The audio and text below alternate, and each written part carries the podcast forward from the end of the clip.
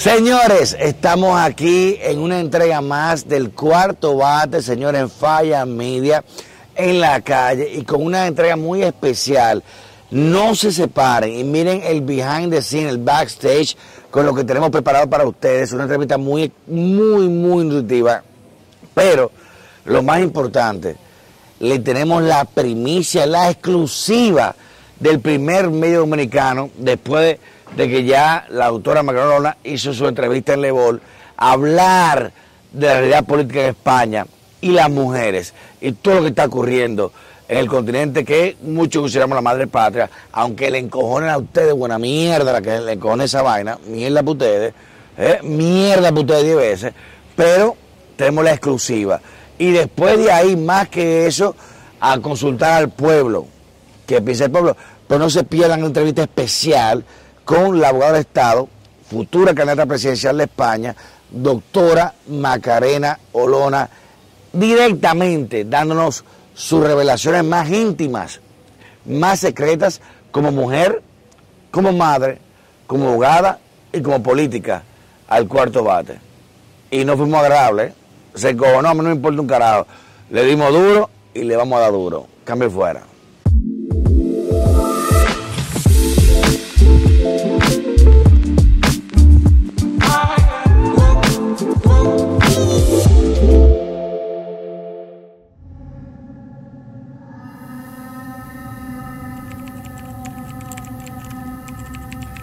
¿Cuál patilla quieres? ¿La roja o la azul? Señores, una entrevista muy especial aquí al Cuarto Bate, pero sin filtro. Venimos hoy a cara a cara y por eso lo amerita en una ocasión tan importante de tener a la doctora Macarolona que ha encendido las redes desde España, América, de manera increíble. Todos hemos visto esa entrevista y no podemos perder la oportunidad de preguntar las cosas que muchos de ustedes me han cuestionado. Y casar, y que esta mujer, yo, yo mismo la traje para acá, vamos, a preguntarle por qué vaina del carajo que está pasando, qué es lo que está pasando. para que ustedes sepan las preguntas y las respuestas que yo voy a hacer, traemos una entrevista especial. Y nada más que un lugar emblemático, gracias a la chef Tita, aquí en Morir Soñando, increíble lugar de la dominicanidad. Y por eso estamos aquí, una fecha emblemática también todavía. Doctora, ¿cómo fue su viaje? Bueno, recién aterrizada, esto es un atraco. asaltada aquí, eh, a nivel pirata. Sin filtros, sin maquillaje. Así mismo que hacemos a la clara. Recién aterrizada de Panamá, estoy muy feliz porque voy a participar en distintos actos, tanto en Panamá como en República Dominicana, con ocasión del Día de la Mujer, que celebramos el próximo 8 de marzo. Eh. Y lo primero que quiero hacer es felicitaros por el Día de la Independencia, por el aniversario, el 179 aniversario de la Independencia. Ya lo hice en mis redes sociales, fui duramente criticada por ello no, y criticada, porque para que usted vea cómo es la idiosincrasia ideológica, que muchos eh, cuestionaron. ¿Y cómo felicita? Como española. Como, española. Y no saben. pueblo soberano dominicano. Que nuestra independencia fue contra Haití y nos sentimos españoles. Pero bueno, doctor. Se lo puse a varias personas. Pero eh, aunque fuese independencia de España, yo defiendo la soberanía del pueblo español. ¿Cómo no voy a querer lo mismo para el pueblo dominicano? Una nación libre, soberana. Pero por Dios, y más que eso de la referencia que hay, que don Juan Carlos siendo rey nos felicitó eh, y vino aquí a varias galas, específicamente a la República Dominicana, a felicitar a la República Dominicana por resaltar la hispanidad. De ahí nace la cumbre iberoamericana, por eso, y por eso el vínculo que hay con España y de negar eso es puro desconocimiento histórico, como, debatimos en, en, las redes sociales, pueden buscarlo. Exacto. Doctora, usted y aquí ya no somos amigos yo la quiero, la admiro mucho, pero esto es un tema que a mí me están dando fuego en las redes. Y la gente me está pidiendo, pero pregunta, yo no voy a responder por ella. Le voy a hacer la pregunta que ustedes me hacen a mí a ella. Doctora, vimos una entrevista usted en Lebol, donde causó una tendencia increíble. La mujer que de mayor formación, preparación y relevancia tuvo en un partido en el cual muchos de nosotros comulgamos, y de repente dicen, bueno, cambió de discurso, la compró el PP, la compró el PSOE, que Colita es amiga de ella, que fulano, que vaina, que esto, que lo otro. Doctora, usted tiene una carrera política increíble y su trayectoria de camino prácticamente a la Moncloa, a España. ¿Qué pasa Con usted diputada nacional la mandan a Andalucía, la mandan a Sevilla, eh, eh, eh, hacer, la sacrificaron. Bueno, como bien decías, doctor, em, hace poco participé en una entrevista que ha sido muy polémica, una entrevista que además estoy muy contenta porque ha batido todos los récords de audiencia. Y, y ese es el objetivo que pretendía, llegar al máximo número posible de espectadores que pudiesen escuchar mi voz de manera directa porque mi silencio leal se estaba utilizando para eh, introducir un relato falso, tergiversado, efectivamente, sobre mi salida de Vox, como bien decías, y sobre mi nueva etapa ahora, que camino en libertad. Como bien decías, hay quien dice que me estoy postulando para entrar en el Partido Popular, que es la derecha española. que el PP la jaló, que el PSOE está llamando, que, están con todo el mundo. El Partido Socialista, que estoy postulándome para entrar en el Partido Comunista, en el partido de Podemos. Ah, me dando fuego por eso, me dando fuego por eso. Pablo Iglesias, ¿sabes lo que ocurre? Que, que es tan atípico en política ver una persona en libertad que cuando la tienes delante, en bruto, no terminas de creértelo. Y yo soy comprensiva con esa incredulidad que se tiene cuando se me ve y se me escucha decir, yo estoy muy agradecida a Vox, porque gracias a Vox eh, fui conocida por los españoles, he podido representar a los españoles durante tres años en el Congreso de los Diputados como diputada nacional, pero hay un momento en el que ese proyecto, en el que yo he trabajado 24/7, o sea, he dado todo, lo mejor de mí misma, con mis múltiples errores, pero lo he dado todo. Y hay un momento en el que ese proyecto deja de representarme. Y como soy libre, decido marcharme. Porque hay algo muy importante, Pedro, que hay que tener en cuenta. Yo soy de las personas que no son políticas profesionales. Soy una profesional en la política, que no necesita... oigan esto, oigan esto, eh, atención, Don Guerrero, atención José Ramón Peralta, atención Enrique Ramírez, atención Gustavo Montalvo. Hay una diferencia distintiva entre quienes son políticos profesionales a profesionales apolíticos. Así mismo es. No necesito de la política para vivir. De hecho, yo siempre he considerado la política como una forma de servir al pueblo, pero que iba a ser temporal, porque mi, profesión, mi, mi devoción, lo que a mí me gusta es mi toga, que he vuelto a retomar ahora. Y no, y se ve muy sexy en toga, ¿eh? Una, mujer, coño, litigando, litigando, ¿no? dice, de la jueza se ve, me vuelve loco una jueza. Yo creo que los malos no piensan lo mismo. Ah, otra vez muy bonito hablar de que no, la política se va a servir, vamos a servir para el pueblo.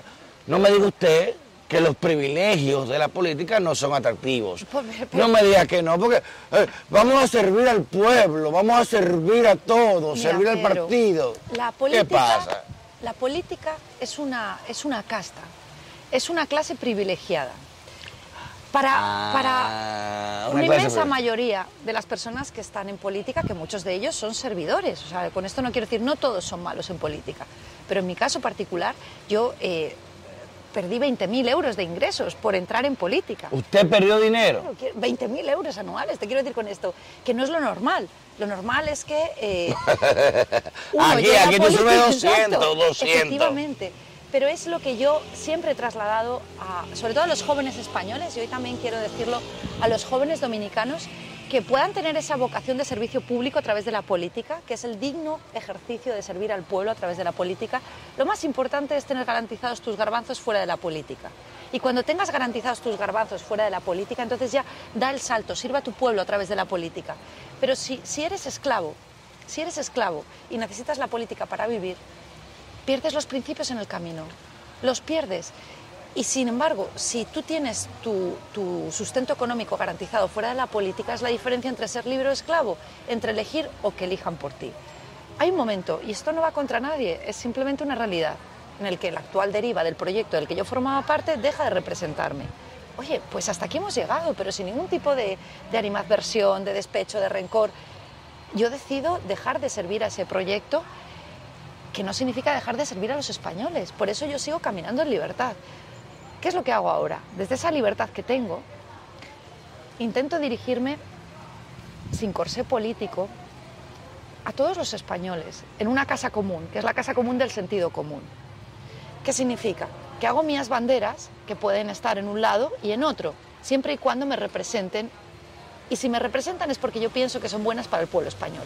El último ejemplo, por ponerte el último ejemplo que ha sido tendencia. Como ejemplo usted, yo no, quiero más ejemplos. Eh, oye, la, el, fue una cosa... Ferrovial, papi. de las personas más poderosas de España. La tercera fortuna de España. Presidente de Ferrovial, una de las mayores constructoras que también ha trabajado mucho en Dominicana, también en Panamá.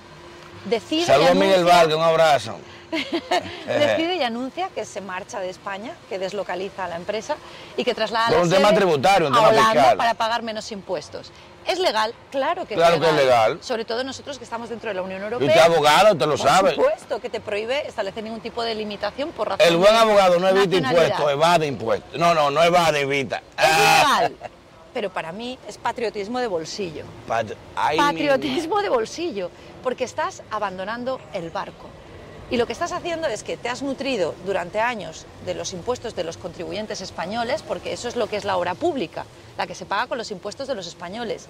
Que, por supuesto, que has realizado es mi empresa privada, Macarena. Es, mi empresa privada, y has realizado tu trabajo. Pero si yo no digo que sea ilegal, lo que te digo es que es inmoral, no es, es patriotismo de bolsillo.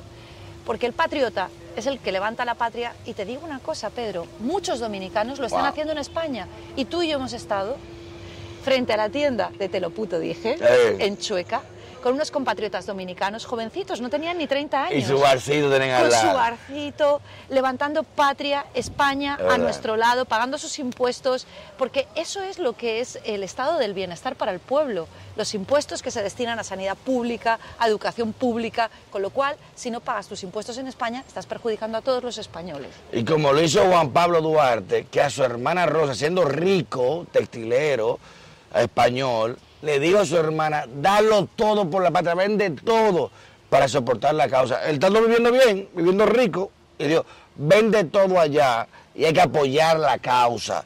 ¿Eh? No, no, no se fue de que, mándame los cuartos a Venezuela, mándamelo a Colombia, mándamelo a Panamá, no. Apostó todo a este país, siendo rico, sin importarle nada, que pudo vivir como un rico en Barcelona, como él estaba. Cuando ese famoso barco arriba, y dice, el haitiano este, dice, no, soy haitiano, no, soy dominicano mucho cuidado. Y esa distinción le hizo a él llamar eso, pero tenemos que llevar la patria a Santo Domingo. Pero, es muy bueno decirlo, usted dice, bueno, ah, pero que mira, que hay que servir que, porque usted no cuarto metido, usted tiene dinero, deja rentabilizarlo y lo saca. Y ahora otra pregunta bien fuerte.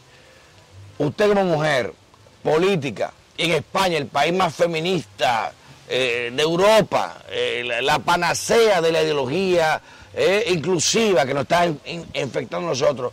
Como mujer, usted no pudo acogerse a ser mujer y decir, soy víctima, merezco tanto, merezco lo otro. ¿Por qué embarcarse en una lucha que usted sabe que le va a traer tantos problemas? usted sabe muy bien que si usted cogió otro camino y aceptaba algunas posiciones, iba a estar sin este incendio mediático como está ahora. Absolutamente. ¿Qué, gente hace eso? ¿Qué gente normal hace eso? Mi corazón está lleno por un profundo amor al pueblo español. Al pueblo español. O sea, yo, mi zona de confort está muy alejada de la política, está muy alejada de, estar al lado de los españoles, porque yo, yo tengo una zona de confort que que es donde me siento más cómoda, donde lo tengo absolutamente todo a base de mucho esfuerzo, porque yo, nadie me ha regalado nada, o sea, yo provengo de una clase eh, Ah, tú eres una riquita, hija de papi y mami, riquita, que la nombraron abogada de Estado porque era amigo de fulano, amiga de fulana. O sea, yo he estudiado durante cinco años mi oposición, me examiné con llagas en la espalda y en el culete por las horas que, que estuve eh, tan intensas la última etapa y tuve el privilegio de, porque muchos compañeros estudiando lo mismo no tienen esa última milla de suerte, yo la tuve, en los planes de Dios estaba que yo pudiese servir al pueblo español como abogado del Estado y eh, esa es mi función y ese es mi cargo, un cargo de enorme responsabilidad porque solamente somos 300 en España para defender los intereses del Estado. Abogada del Estado, 300 solamente en España. Esta señora fue jefa abogada del Estado. Y ahí le voy a decir otra cosa. Pero perdóname por lo que estabas comentando. Eh, yo era muy consciente, y ahora lo he vivido en carne propia, que la política es un mundo de hombres. Absolutamente. ¿Un mundo de hombres? Absolutamente. ¿Cómo así? Ahí, ahí la daña, ¿eh? Las mujeres nos encontramos en una situación eh, mucho más complicada que un hombre para ejercer la política. ¿Cómo así? Tienen todos los beneficios, tienen cuotas. la cuota para ustedes. Tienen cuotas. Salario privilegiado, discriminación, discriminación positiva. ¿Cómo así, doctora? Mira, Pedro, yo siempre lo digo, en España que que, que se intenta implementar la cuota, yo lo llamo la cuota láctea o la cuota rosa. Aquí decimos también la cuota. La, la reserva, ¿no? Para, para un número La de reserva. mujeres eh, a la hora de acceder a determinados puestos. ¿Sabes? Para el único puesto para el que no se ha implementado la cuota, ¿Para cuál? para presidente del gobierno. ¡Ay, no, no es cuota, no! ¡Ay, pendejo! Te vamos a cuota y no, Yo soy una señor. mujer que Ay. defiende la igualdad, ¿no? De hecho, eh, he creado, he fundado la Fundación Igualdad Iberoamericana para unir la hispanidad en una sola voz, para dar la batalla ideológica que, que- que defienda un feminismo muy alejado de, de la deriva actual, que es un supremacismo feminista, Un embrismo. que se basa en un odio patológico hacia el varón frente a la igualdad que, que para mí representa el feminismo entre el hombre y la mujer, que significa que nosotros somos complementarios, no tenemos que vernos como enemigos, que Claro. es lo que se está intentando implementar ahora mismo a través de una legislación en España particularmente sectaria. Pero en el ámbito de la política sigue siendo, al menos en España, y permíteme que te diga, yo veo dominicana, eh, tengo en el radar a una política que me, me fascina, no la conozco personalmente, tengo muchas ganas, Carolina Mejía. Y- Esa se ha metido fuerte. Puedo, puedo intuir, sin conocerla, que, que sufre las mismas dificultades que yo he sufrido y que sufrimos las mujeres en España en el ámbito político, porque es un mundo de hombres, hecho para hombres. Y te voy a poner un ejemplo muy concreto. Productora, usted un ejemplo vivo de que no es un mundo de hombres, porque usted, la relevancia suya, diputada nacional, ¿cómo que no es un mundo de. Usted, tuvo, usted Te como hablaba en el Congreso, se le escuchaba sentada hasta ahí. Te lo voy a La mujer tiene más, más opciones, lo más favoritismo en España. Pedro, te lo voy a explicar. Porque te equivocas. Eh, yo era una mujer con relevancia mediática, una mujer política con relevancia mediática, pero no era una mujer con poder en política. ¿Y usted, usted trabajaría o, o podría eh, comulgar un proyecto, una comunión con Isabel Ayuso? Mira, Pedro, yo tengo muy claro. No me maree, no me dé, no me No no me filosofe. No te mareo. No Yo me tengo mareo. muy claro que ahora mismo mi camino es el de la calle. Estoy luchando contra el sistema desde la calle. No te sabría decir si el sistema me ha expulsado o si lo he abandonado. No, la, están queriendo impulsar. No diga que no, lo- porque la quieren explotar. La- y usted, se, y usted Pero yo conozco el sistema porque vengo de ahí. Ah. Entonces, sé cuáles son los Decía- para combatirlo. decía Martín, combatir al monstruo de las- desde las entrañas. Porque al final eh, los beneficiados siempre son los mismos y los perjudicados siempre son los mismos. ¿A qué aspiro yo? Yo aspiro a que exista en España una alternativa que ponga no a España, sino a las personas en el centro de las políticas públicas. Y es un proyecto que no puedes catalogar ni de derechas ni de izquierdas. Es un proyecto de sentido común. Doctora, sentido común. usted puso un tiro otro día, que los trabajadores que citaban que el abuso, esto. Doctora, usted no viene de una clase pobre, usted no viene de, de abajo. Vamos a claro, usted de una clase privilegiada porque no todo el mundo estudia derecho, y menos en España. Yo tuve que ir becado, y yo vengo de una familia privilegiada y tuve que ir becado para estudiar mi maestría allá. O sea, y ahora es, es- es- es- ese, ese, ese turn up, ese giro, que mucha gente me pregunta a mí, digo, coño, pero Macarena, está aquí, está ahora. ¿Qué le hace cambiar de posición? ¿Qué le hace ver este enfoque más global? Es que yo no he cambiado de posición. No. Yo siempre he sido muy de lucha obrera. Y te lo dice alguien como bien Una mujer blanca, rica, pelo bueno, bueno, bonita. rica. Yo eh, necesito trabajar para vivir. Para mí eso no es ser rico. Porque usted quiere. Ah, Para mí, porque usted quiere. Agarra no coño un es magnate, rico. coño, le da coño lo que usted quiera. Ya esté privado, hielo, lo que usted Tengo quiera. que levantarme cada mañana para sacar. Me consta, eso es verdad. para- Me consta, eso es verdad. Trabajo mucho. Y con un hijo, eso es verdad. Llevar eh, el plato de comida a mi casa para alimentar a mi hijo. ¿Madre soltera? un- yo soy mamá soltera para darle educación a mi hijo. O sea, a mí nadie me regala nada. Pero fíjate, Pedro. Yo estudié en la universidad pública, obtuve premio extraordinario de Derecho. Y pues Yo, las tasas mm, que yo pagaba por la matrícula me las devolvía el Estado porque sacaba las máximas calificaciones, con un gran esfuerzo por parte de mi mamá, por cierto, que es quien... O sea, quien doña. Antonia, la quiero mucho, doña te Antonia, ama. una estrella de mujer. Sabes Una que te estrella, ama. una estrella de mujer. Que es quien nos sacó adelante a mi, a mi hermanita pequeña y a mí sola. Eh, ¿Qué quieres que te diga? Yo soy una privilegiada. Precisamente por eso miro hacia las personas que no tienen la suerte que yo he tenido y quiero luchar por ellos. O sea, a mí la política no me motiva por los Pero poderosos. usted no hace falta luchar por nadie, usted vive la vida tranquila y puede vivir bien. Pero eso no me hace feliz, Pedro. No. O sea, a mí me hace, me siento realizada el, eh, el estar sirviendo a los demás. Esa es la vocación que yo tengo. Por eso oposité a abogado del Estado, porque soy servidora pública. Por eso en un momento determinado decidí seguir sirviendo a los españoles desde la política. Y por eso en este momento, en el que no tengo un partido concreto, sigo sirviendo a los españoles dando guerra, porque lo que tengo muy claro es que camino para adelante y con todo, ¿eh? con todo. Para De adelante, frente y por eh, adelante. Eh, de frente y por derecho, porque no soy de las mujeres a las que puedas mandar a la cocina si no quieres. A cocinar ahora. Ahora, si Y quiere, si quiere, si quiere cocina. Y amo cocinar, Ah, efectivamente. y cocina como me bueno. relajo. Y me consta cocina bueno. De puchero. Ah, y tengo una, una última pregunta, doctora, y es algo, no un tema de virilidad ni de hombre mujer, pero ¿no le da miedo usted en un ambiente, usted dice, la película es un mundo de hombres, un mundo de hombres, y sabemos, y aquí en este país, que aquí se bate el cobre feo, que aquí yo lo he sufrido, el asfixia económico, la persecución fiscal, el tema de todo lo que es la, exclusión para pagarte, a usted mujer, no le da miedo enfrentarse a poderes que yo, yo vi tu de ella y dije, pues se volvió loca. Le, le cogí la cuenta, le roban la cuenta, un hacker, una vaina puede ser. No le da miedo enfrentar poderes que usted sabe como abogada, porque abogado uno sabe con quién joder y con quién no. No da miedo enfrentarse a esos hombres magnates poderosísimos que, que usted le significa una piedra excepcional y al revés, la ven incluso como una liability, un, un peligro, una amenaza a la trayectoria de ellos. Pues fíjate, Pedro, hay que conocer a las personas, ¿no? Y en mi caso solamente había que mirar un poquito cuál ha sido mi trayectoria para saber que yo soy de las personas que entre la espada y la pared elige espada. Anda al diablo. Pero lo tengo. Vaina, eh, entiéndeme, o sea, yo lo puedo decir con hechos concretos. Yo vengo de dos ceses profesionales en mi carrera profesional por luchar contra la corrupción, por llevar hasta las últimas consecuencias la defensa del dinero público. Le, le- le allanaron hasta su despacho y le robaron su despacho siendo y hay un tema ahí grave que Muy es. grave, que eh, afecta a Dominicana. que afe- eh, saludos Miguel Vargas de nuevo, un abrazo cariñoso hermano. José Luis Sigli, bendición. Merca Santo Domingo. Ay, mi madre.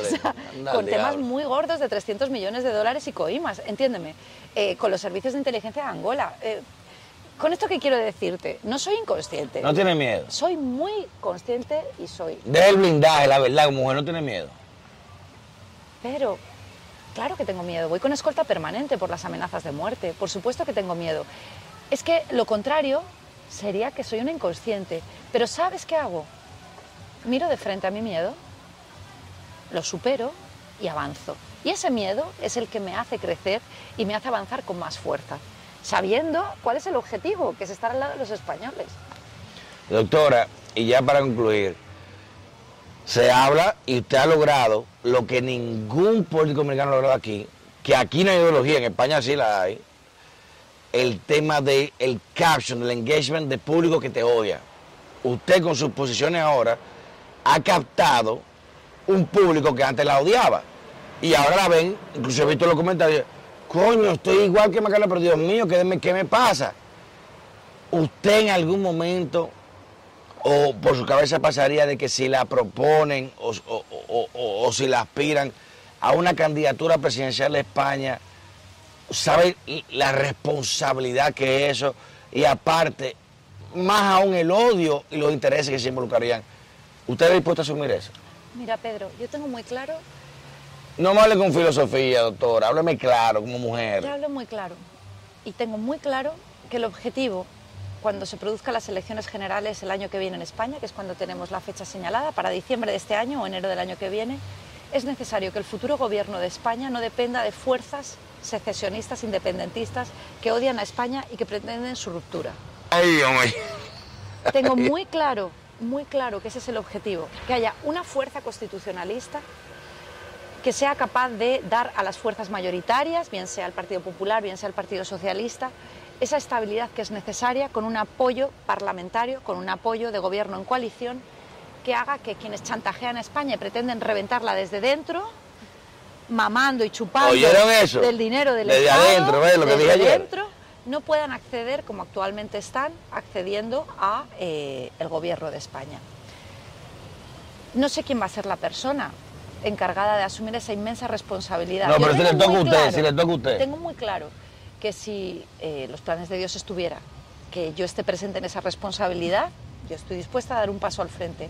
Pero también tengo muy claro que si diese ese paso al frente nunca sería por un interés personal, porque no tengo un interés, o sea, mi interés no es volver al Congreso, yo ya he vivido estar en el Congreso de los Diputados, yo ya he vivido el dar voz a los españoles, ha sido un auténtico privilegio, yo ya lo he vivido, pero no es mi hábitat natural. Así que nunca por un interés personal volvería a correr una carrera presidencial. Eso es lo único que tengo clarísimo, porque mi interés personal y mi zona de confort no está en la política.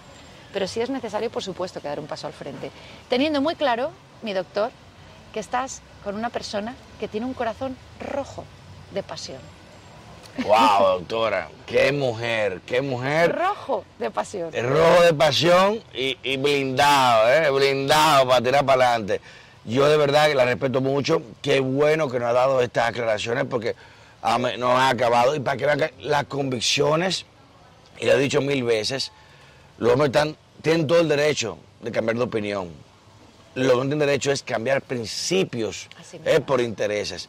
Y una mujer que tiene todo lo- toda la facilidad del mundo para estar bien en la vida, como digo yo, ¿quién se va a meter en este jodido lío? A mí, me lo han dicho mil veces, ¿y qué tú haces jodido en esta isla? Tú puedes estar bien donde tú quieras, pero es que este país me importa, este pueblo me importa. Y mi papá me enseñó a mí que los privilegios que nosotros nacemos hay que pagarlos a la gente que no lo tiene. Y por eso seguimos dando la lucha. Y por eso que hacemos aquí, porque mucha gente cree que usted nació en una cuna de oro, que usted lo que está eh, le están pagando para hacer oposición, le están pagando para hacer contra. Y qué bueno que no haya dado este tiempo, que le reitero, ha sido incisivo, pero tenía que preguntárselo. Y ya para concluir, la ley trans en España, a favor, en contra, explíqueme esa vaina.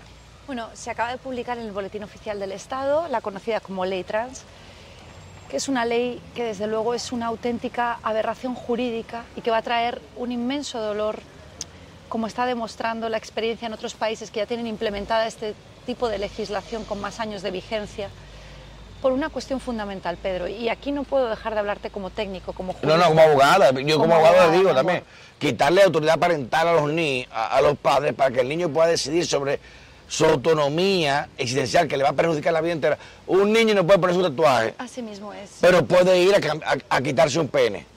Oigan esa vaina. Un niño no puede manejar un vehículo de motor, pero puede ir. Ay, mi madre, aquí estamos en vivo, esto en vivo. Pero puede ir a un médico y hormonizarse para prolongar la pubertad. Y usted como abogada, que le pueden Para hablar mí, de muchas cosas, El ¿qué problema piensa? de la ley trans son los menores, porque se introduce una inseguridad jurídica que en un momento precisamente en el que hay mayor zozobra en el ser humano, en el que estás eh, iniciando tu proceso madurativo, en el que eres una hormona andante, que esto no entiende de fronteras. no Tú ni sabes que tú eres, ni adulto, ni joven, ni nada. Lo que eres, eres, eres simplemente una persona en la mayor parte de los casos peleada con el mundo, que andas buscando, te andas intentando encontrar tu identidad y de repente se aprueba una legislación que, sin necesidad de autorización paterna, contra la autorización paterna, te permite una mutilación genital irreversible De por vida. de por vida para cambiar tu identidad. Mira, Pedro, hay una cuestión innegable. Los casos de disforia de género, es decir, personas que nacen con una determinada realidad biológica, pero que sienten que son eh, una realidad biológica eh, equivocada, han existido siempre y siempre van a vida, existir. Con esos casos reales de disforia de género, ¿cuál es mi posición? Absoluto respeto, absoluta comprensión y acompañamiento médico, psicológico y jurídico para que la realidad de la persona pueda acomodarse con la realidad jurídica y con la realidad física, pero con un proceso evolutivo, con una mayoría de edad.